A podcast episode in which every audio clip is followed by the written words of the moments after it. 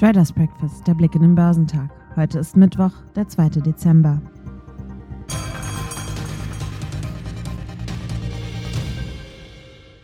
Positiv an den Weltbörsen wirkten am Dienstag Stimmungsdaten aus der chinesischen Industrie, die im November eine kräftige Erholung signalisierten. Zusätzlicher Schub kam von dem US-Pendant ISM, das der US-Industrie laut Heleber Volkswirt Patrick Beuth trotz eines Rückgangs weiter eine freundliche Perspektive gab.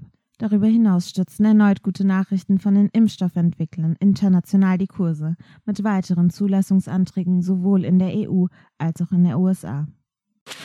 Die Aktien im asiatisch-pazifischen Raum waren im Handel am Mittwoch gemischt, nachdem die wichtigsten Indizes an den New Yorker Börsen über Nacht auf Rekordhochs geklettert waren. Hongkongs Hang Seng Index war bis zum Nachmittag geringfügig niedriger. Der Handel mit Xiaomi-Aktien in Hongkong wurde ausgesetzt. Reuters berichtete, dass der chinesische Smartphone-Hersteller unter Berufung auf ein Termsheet 3,91 Milliarden Dollar im Rahmen eines Geschäfts mit der größten Aufstockungsplatzierung in Hongkong aufgebracht hat. Aktien des chinesischen Festlandes waren höher. Die Composite-Aktien in Shanghai stiegen geringfügig, während der Shenzhen Component 0,2 Prozent zulegte. Südkoreas Kospi gewann 1,3 Prozent. In Japan war der Nikkei um 0,1 Prozent höher. Die Aktien in Australien haben sich kaum verändert. Der S&P ASX 200 blieb weitergehend unverändert. Konjunkturhoffnung und weitere positive Impfstoffnachrichten haben den Dow am Dienstag anfangs wieder über die 30.000 Punkte geführt. Am ersten Handelstag im Dezember ging es für den Leitindex erst hoch bis auf 30.083 Punkte. Dann aber wurde es den Anlegern wieder etwas mulmig. Zuletzt stand er mit 29.917 Zählern, aber immer noch klar mit 0,9 Prozent im Plus. Die 30 Punkte hat der Dow in der Vorwoche erstmals überschritten. Dann aber hatten Anleger am Ende eines außergewöhnlichen starken Novembers vorerst Gewinne mitgenommen. Für die anderen bedeutenden US-Indizes reichte es am Dienstag für neue Rekorde, darunter die breiter gefassten Indizes Nasdaq Composite und der S&P 500. Letzterer stieg zuletzt um 1,4 Prozent auf 3.673 Punkte. Der technologielastige Auswahlindex Nasdaq 100 baute sein Plus mit 12.489 Punkten sogar auf 1,8 Prozent aus. Auch er schaffte eine Bestmarke. An der Impfstofffront hat BioNTech nun auch in der EU die Zulassung beantragt.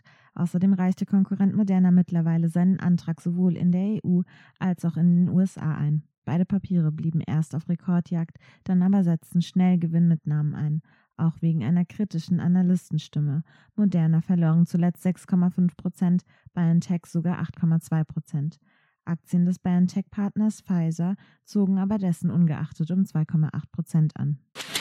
Die Tesla-Aktien rückten nach Gewinnmitnahmen am Vortag wieder um 2,7 Prozent vor und nahmen so gleich wieder Kurs auf die zuletzt erreichte 600-Dollar-Marke.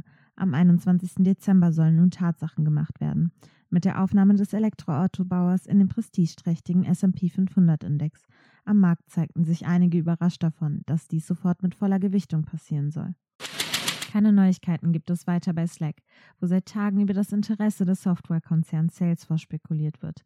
Während diese freundlichen Slack-Aktien einen Rekord aufstellen, blieben jene von Salesforce im Dow als Schlusslicht mit 1,6% Minus auf Talfahrt. Die Titel des Videokonferenzanbieters Zoom verzeichneten nach der Vorlage von Geschäftszahlen einen Kursrutsch. Sie verloren zuletzt fast 15 Prozent und unterschritten mehrere charttechnische Indikatorlinien. Zoom wuchs im vergangenen Quartal kräftig, doch mittlerweile geht den erfolgsverwöhnten Anlegern das Wachstum offenbar nicht mehr schnell genug. Der deutsche Leitindex beendete den Tag trotz eines weiter an Stärke gewinnenden Euro mit einem Plus von 0,7 Prozent auf 13.280 Punkte. Zum Auftakt in den Monat Dezember knüpfte er damit an den stark gelaufenen November an. Im vergangenen Monat hatte der DAX um 15 Prozent zugelegt. Das nächste Ziel ist Chartexperten zufolge nun die Marke von 13.500 Punkten. Dies wäre dann das letzte Corona-Gap, das geschlossen werden würde, sagte Chartanalyst Martin Ut Schneider vom Kreditinstitut Donner und Reusche mit Blick auf den Monat Februar vor dem Ausbruch der Corona-Panik. Vor rund zehn Monaten war der DAX noch bei knapp unter 13.800 Punkten auf ein Rekordhoch geklettert, woraufhin leichte Gewinnmitnahmen ausgelöst wurden. Als dann jedoch die Corona-Panik ausbrach, ging es steil abwärts. Der MDAX legte am Dienstag um 0,2 Prozent auf 29.352 Zähler zu, nachdem der Index der mittelgroßen Werte zu Wochenstart ein Rekordhoch erreicht hatte. Hierzulande zählten vor allem die Automobilhersteller und deren Zulieferer angesichts weiter starker China-Daten zu den größten Gewinnern. Die Aufschläge der DAX-Unternehmen aus der Autobranche reichten von 1,9 Prozent für Daimler bis zu 4,3 Prozent für VW. Continental-Aktien stiegen um 4,1 Prozent. Im Reich der Mitte hatte der vom Wirtschaftsmagazin Cakeson erhobene Einkaufsmanager-Index für mittlere und kleinere Industriebetriebe im November überraschend zugelegt. Bereits am Montag hatte Chinas Regierung einen starken Einkaufsmanager-Index für die großen Industriekonzerne vorgelegt. Der Rückversicherer Munich Re will im kommenden Jahr einen Gewinn von 2,8 Milliarden Euro erzielen. Das kam an der Börse gut an. Die Aktien gewannen 3,8 Prozent. Analysten zufolge übertraf die neue Gewinnprognose die Markterwartung. Die Aktien von Bayer profitieren von einem Beteiligungsverkauf und legten um 0,8 Prozent zu. Für 1,6 Milliarden US-Dollar trennen sich die Leverkusener von einem Aktienpaket an Evanco, einem Spezialisten für Tiergesundheit. Der Erlös könne Bayer angesichts der Glyphosat-Klagen in den USA helfen, hieß es von Seiten der Commerzbank. Eine Kaufempfehlung der Baderbank für Eurubis verhalf den Papieren der Hamburger Kupferschmelze zu einem Plus von 7,6 Prozent. Zur Wochenmitte werden die deutschen Einzelhandelsumsätze gemeldet. Außerdem stehen Arbeitsmarktdaten für die Eurozone an. Erwartet wird hier ein leichter Anstieg der Arbeitslosenquote von 8,3 Prozent auf 8,4 Prozent.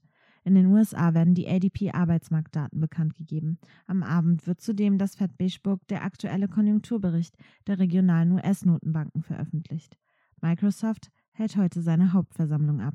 Geschäftszahlen kommen von Royal Bank of Canada und Synopsys. Der DAX wird im Minus mit 13.450 Punkten erwartet.